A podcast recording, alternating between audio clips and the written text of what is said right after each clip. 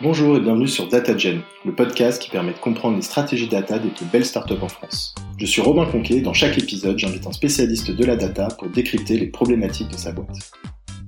Être vraiment à l'écoute euh, quand quelqu'un te dit bah oui je veux un CSV, non, qu'est-ce que tu souhaites mesurer? C'est quoi ta question? Donne-moi pas la solution, c'est quoi ta question? Finalement, euh, les équipes data sont vraiment les équipes qui construisent les outils euh, qui aident à la décision en fait. Aujourd'hui, je reçois Iva Stankovic, Head of Data chez MangoPay. MangoPay offre une solution de paiement spécialisée dans les marketplaces, les plateformes de crowdfunding et les fintech. Il compte notamment parmi leurs clients des boîtes comme Vinted, Vestiaire Collective, Rakuten ou KissKissBankBank. En quelques chiffres, MangoPay, c'est 2500 clients, 16 transactions par seconde et plus de 15 milliards d'euros de transactions réalisées via leur solution depuis sa création. Dans cet épisode, Iva nous raconte le lancement du pôle data, elle nous parle de nombreux projets et notamment de la construction d'une plateforme Analytics qui permet aux équipes métiers de se créer leurs propres analyses en autonomie. Si vous aimez le podcast, n'hésitez pas à me laisser un avis et à vous abonner. Merci et bonne écoute. Alors bonjour Iva. Bonjour Robin. Merci d'avoir accepté mon invitation. Ah bah merci, je suis ravie d'être là. Tu vas bien? Oui, oui, très bien. Alors est-ce que tu peux nous en dire un peu plus sur MangoPay MangoPay, c'est une solution de paiement, c'est une fintech et on offre une solution de paiement en marque blanche. Du coup, c'est un API qu'on vend à nos, clients. Et c'est notamment spécialisé dans les marketplaces et les plateformes de crowdfunding ou des autres fintechs. Actuellement, on a à peu près 2500 euh, plateformes qui utilisent MangoPay, comme Vinted, Vestiaire Collective, euh, La Roche qui dit oui, Rakuten, KissKissBankBank et euh, bien évidemment Litchi. L'entreprise existe depuis 2013 et on fait actuellement, je pense que c'est équivalent à 16 transactions par seconde. Du coup, on avait 215 millions de transactions enregistrées en 2020. Et là, on avait, très récemment, on a battu un record de 15 milliards d'euros en cumulé en volume de transactions clients. On a dépassé depuis l'existence de, de MagoPay, mais en fait deux tiers ont été euh, faits juste les deux dernières années. Et en termes de boîte, en fait, euh, on a aussi fait une très grande croissance. Euh, je suis chez MagoPay depuis deux ans, presque deux ans maintenant, et quand je suis arrivée, on était autour de 60, je crois. Maintenant, on est 180 et on a sept bureaux en Europe. Du coup, c'est Paris, Luxembourg, Londres, Berlin, Amsterdam, Madrid et Milan. D'accord. Comment tu t'es retrouvé Head of Data euh, chez MangoPay, euh, toi, Iva Alors, bah, à la base, euh, je suis ingénieur de logiciel. Et du coup, j'ai fait mes études d'ingénieur de logiciel en Serbie. Je suis originaire de, de Serbie. et là, en fait, déjà, en termes de bachelor thesis, du coup, je pense en France, on dit pas vraiment la thèse de bachelor, mais voilà, c'est, j'ai choisi la spécialisation Big Data. Du coup, j'ai déjà commencé à travailler un peu, mais euh, le temps en termes d'architecture, des systèmes distribués, Hadoop, euh, etc.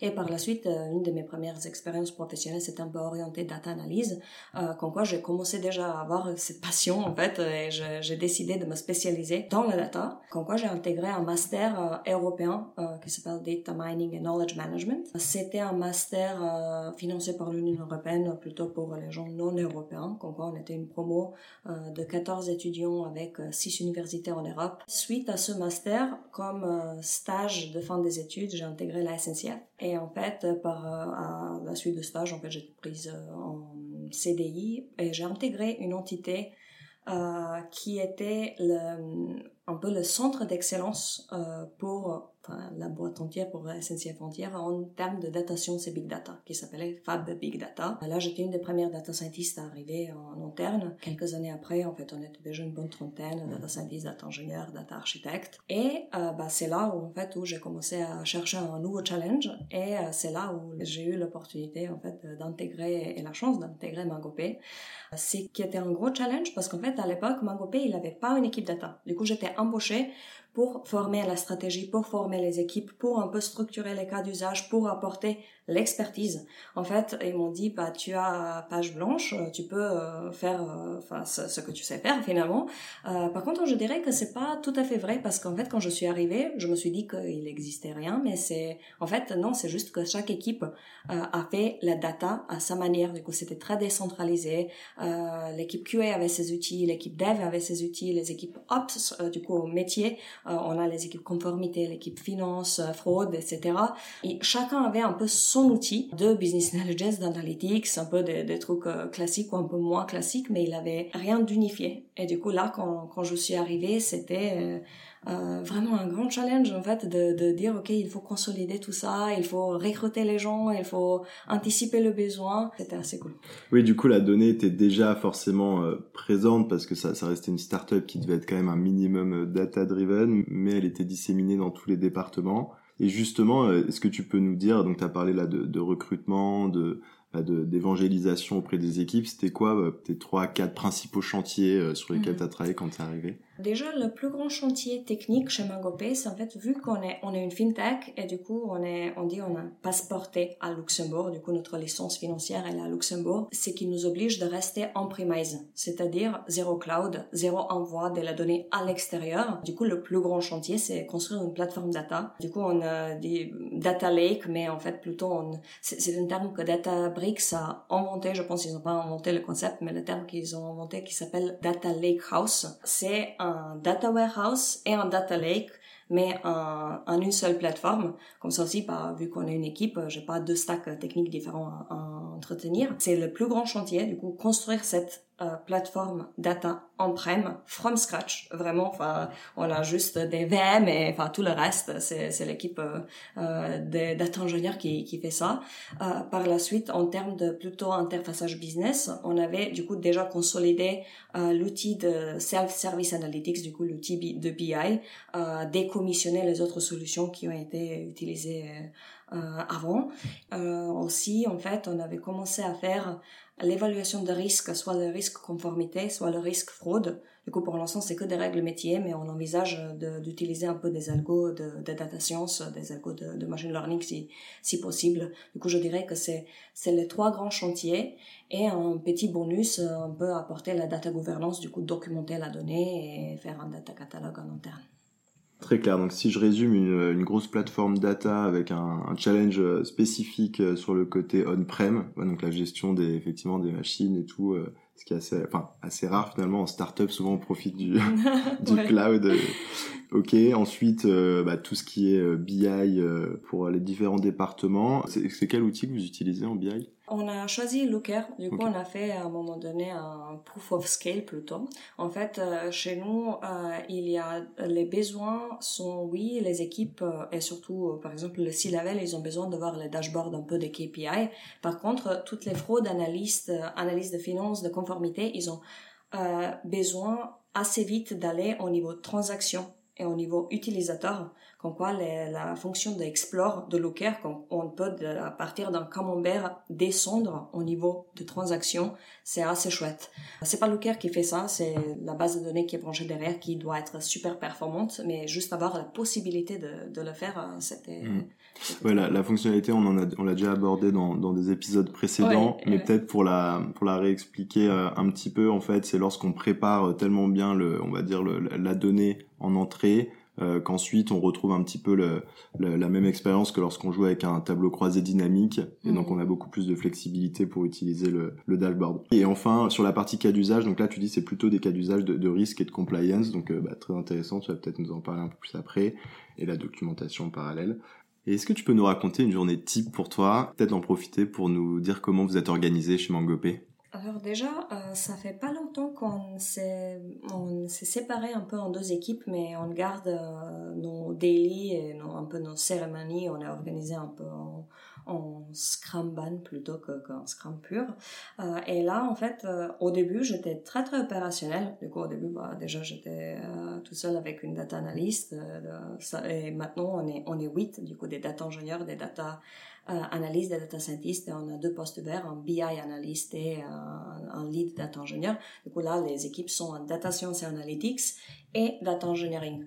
Euh, juste parce qu'on a cette grand challenge de on-prem, comme quoi bah, les data engineers ils font beaucoup de data ops.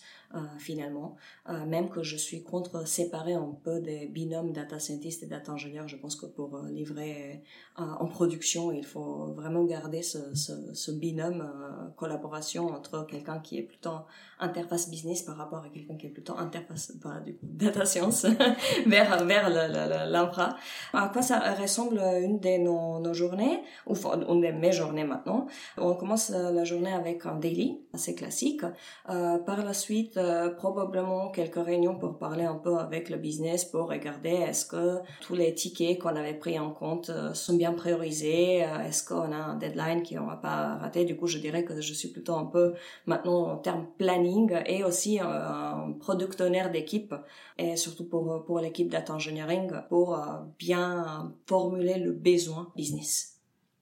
Ok, très clair. Et donc tu nous as parlé un peu de, tes grands chantiers. Est-ce que tu peux nous, nous détailler un projet euh, sur lequel vous avez travaillé, vous travaillez en, ce moment? On vient de, de l'évoquer, c'est la construction d'une plateforme analytics. Mm. Du coup, euh, donner euh, la possibilité au métier de faire un peu le self-service analytics. Euh, Aujourd'hui, l'équipe data, elle est un peu un goulot d'étranglement parce qu'on fonctionne avec un système de ticketing et il y a déjà d'un côté, il y a beaucoup plus la demande par rapport à ce qu'on peut livrer et aussi euh, les analystes, ils peuvent pas être spécialistes de toute la donnée. Vu qu'on a un, un, gros rôle de support interne, du coup, c'est-à-dire n'importe quelle équipe peut nous ouvrir un ticket et demander une réponse euh, data à une question. En vérité, la plupart de ce genre de demandes peut être automatisées et sont automatisables. Actuellement, où est-ce qu'on travaille? C'est vraiment d'un côté, euh, certes, développer les outils techniques qui permettront aux gens de, de le faire eux-mêmes, mais d'autre côté, c'est la grosse partie de euh, d'éduquer les équipes de savoir comment ne pas faire des erreurs statistiques, de savoir comment interpréter la donnée. Du coup, aussi cette partie un peu pédagogique d'équipe data, c'est assez passionnant. Surtout quand on voit que par exemple, des fois, on livre un extract ou euh, on fait une analyse un peu plus poussée avec les visualisations. On voit que ça aide vraiment aux gens. On est très reconnaissant de pouvoir avoir cette expérience parce que vraiment, tu débloques quelqu'un et tu vois que tu apportes quelque chose. Euh, et bon, les équipes en face aussi, euh, nous disent c'est c'est assez cool. Ouais, ça doit être très euh, satisfaisant parce que du coup, tu disais que tu étais arrivé toi depuis 4 ans à peu près, c'est ça? Ah, depuis 2 ans. 2 ans, pardon.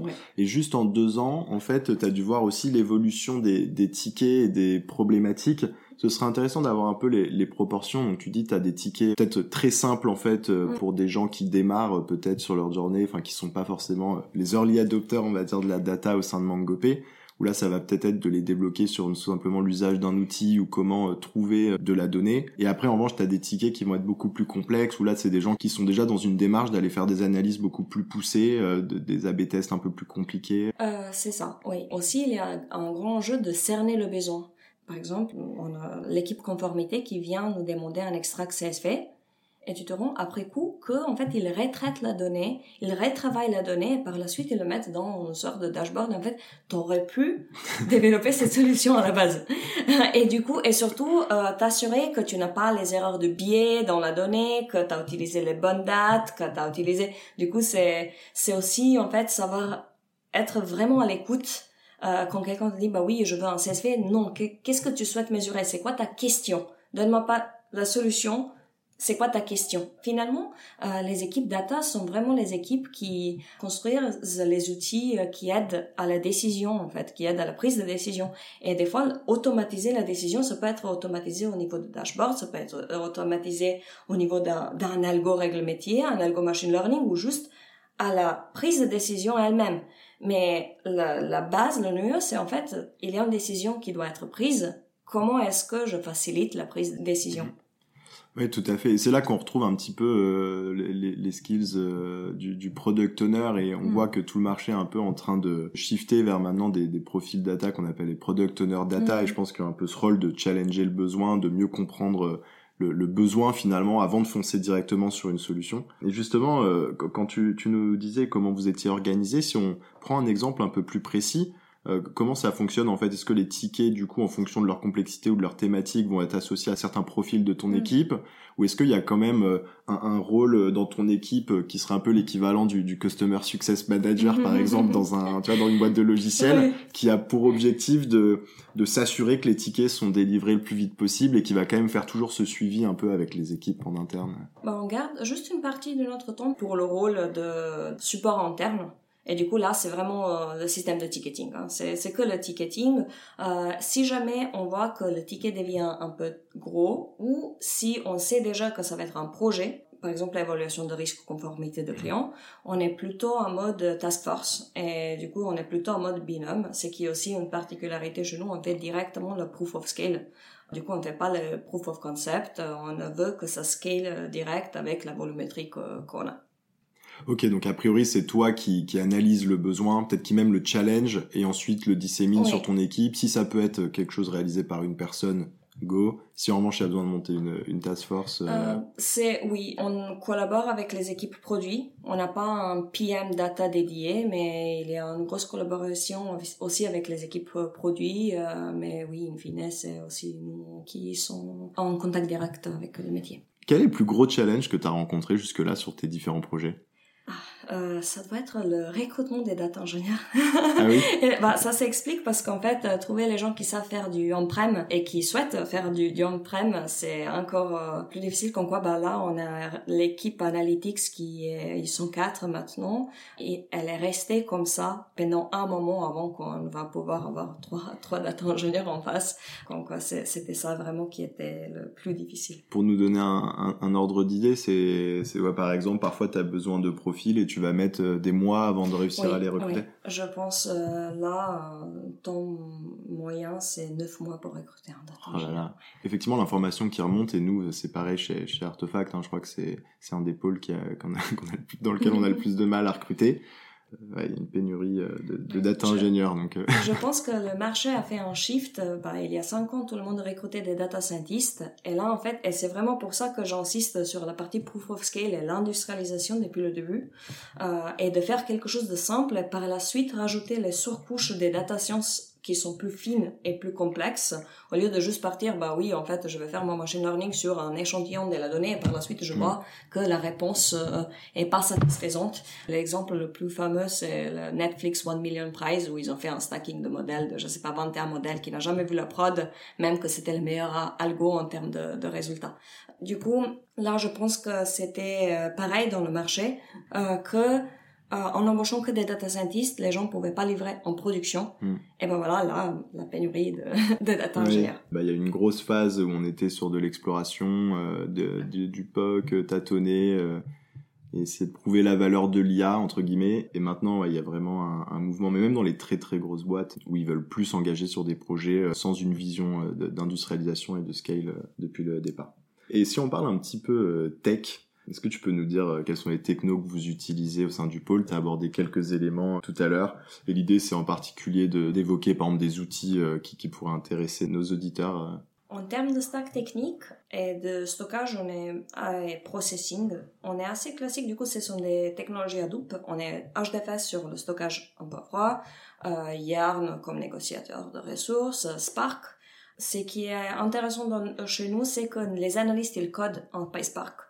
Du coup, on utilise du coup Python, l'API Python pour, pour Spark. Euh, du coup, ça c'est pour la partie euh, analyse, processing, un peu des cas d'usage qui fonctionnent en batch. On travaille beaucoup, beaucoup pour pouvoir acheminer la donnée un peu plus fraîche. Et du coup, là, on envisage de mettre en place les systèmes comme Kafka euh, pour faire un peu d'event processing et du streaming. Bah, vu que le plus gros cas d'usage qu'on souhaite faire, c'est la détection de fraude en temps réel. En fait, on fait tout pour pouvoir réaliser ce cas d'usage au plus vite possible. Et en termes d'analytics, du coup, comme je disais, c'est Looker. Et derrière Looker, on a mis ClickHouse. ClickHouse, c'est une base de données développée par euh, Yandex. Du coup, c'est un Google de Russie. Euh, et c'est une base de données orientée colonne pour donner plus d'infos. Euh, un parallèle, par exemple, dans le cloud, on a BigQuery, Bigtable ou Athena, qui sont tous les outils pour faire des queries SQL ad hoc qui donnent la réponse assez vite sur une grosse volumétrie de la donnée. ClickHouse fait ça, mais on-prem. c'est qui nous a arrangé vu qu'on ne peut pas de toute façon aller sur le cloud et euh, c'est pas très gourmand en termes de ressources comme quoi c'est un outil avec lequel on est très satisfait. Peut-être juste une petite précision effectivement parce que c'est pas forcément euh, limpide pour tout le monde. Quand on parle de, streaming, effectivement, c'est lorsqu'on a besoin absolument d'acheminer la donnée en temps réel et ça va être le cas notamment pour pour des cas d'usage où on a besoin d'avoir les résultats euh, bah, en, en, moins d'une seconde parfois. Euh, alors que pour beaucoup de cas d'usage, en fait, quand on est capable de, de, mettre à jour les données et d'acheminer la donnée en, en 24 heures parce que ça suffit pour le cas d'usage, euh, on va utiliser d'autres technologies et on va pas avoir besoin de voilà de viser du temps réel. Donc en fait, on adapte souvent la stack aux besoins. Et juste à faire référence du coup à, à tes analyses qu'utilise PySpark, c'est assez intéressant. Du coup, chez toi, les analyses, faut absolument qu'ils aient des compétences dev, un minimum sur oui, du Python. Oui. En même temps, euh, PySpark, on utilise euh, l'API SQL. Hein. Du coup, finalement, okay. c'est un SQL écrit en Spark Python. Certes, il y a une petite montée en compétences, mais par la suite, euh, ils travaillent sur leur notebook Jupyter. Ils font conversion en pandas, par exemple, et par, ils continuent avec la visualisation de la donnée euh, dans leur notebook Jupyter. Si on connaît SQL, on peut apprendre à faire euh, du Spark SQL. Il n'y a, okay. pas, il n'y a pas une grande différence. Du coup, on arrive sur les euh, dernières questions. Est-ce que tu as une recommandation de contenu à conseiller à nos auditeurs? Oui, du coup, bah, en termes de, de blog, je lis beaucoup de Towards Data Science et notamment euh, une collaboratrice qui s'appelle Cassie Korzikov. Elle est Chief Decision Scientist euh, chez Google. Et j'aime beaucoup parce que c'est euh, c'est plus le data science en fait c'est decision science. Cette bascule en fait je pense que le, le, le domaine commence à prendre de la maturité et de, de, faire la différence. Par la suite en termes de podcast c'est O'Reilly Data Show euh, qui était hosté par Ben Lorica. Après, j'ai vu, en fait, euh, le O'Reilly Data Show s'est arrêté en fin 2019 quand Ben Lorica est passé chez Databricks. Et du coup, là, ça s'appelle euh, Data Exchange Podcast assez intéressant en termes de vulgarisation, en termes de, des sujets abordés. Et bah, quand on parle de Databricks, je pense l'incontournable pour Spark, c'est Matei Zakaria, Spark The Definitive Guide. Bon, ça fait pas mal de contenu pour, euh, pour tout le monde. Et enfin, est-ce que tu peux me parler d'une équipe data en France qui réalise des, des beaux projets et que je devrais interviewer? Oui, bah, c'est l'équipe data de chez Aircall euh, l'idée par euh, Edouard. Je pense qu'ils font pas mal des, des, choses intéressantes en termes de data, mais aussi Edouard avec euh, quelques collaborateurs, ils ont commencé récemment une communauté Slack qui s'appelle Modern Data Network. Et ça regroupe un peu des head of data de toutes les, les startups français. Et là, il y a, en fait, la communauté commence à vivre. Il y a déjà de premiers événements organisés. Donc, je pense que ça peut être assez intéressant. De... Trop cool. Bah, écoute, je, je le contacte pour faire un épisode. Merci Iva pour Merci le partage. Toi, et à bientôt. À bientôt. Merci d'avoir écouté cet épisode. Si vous a plu, n'hésitez pas à me laisser un avis sur Apple Podcast ou iTunes. À bientôt.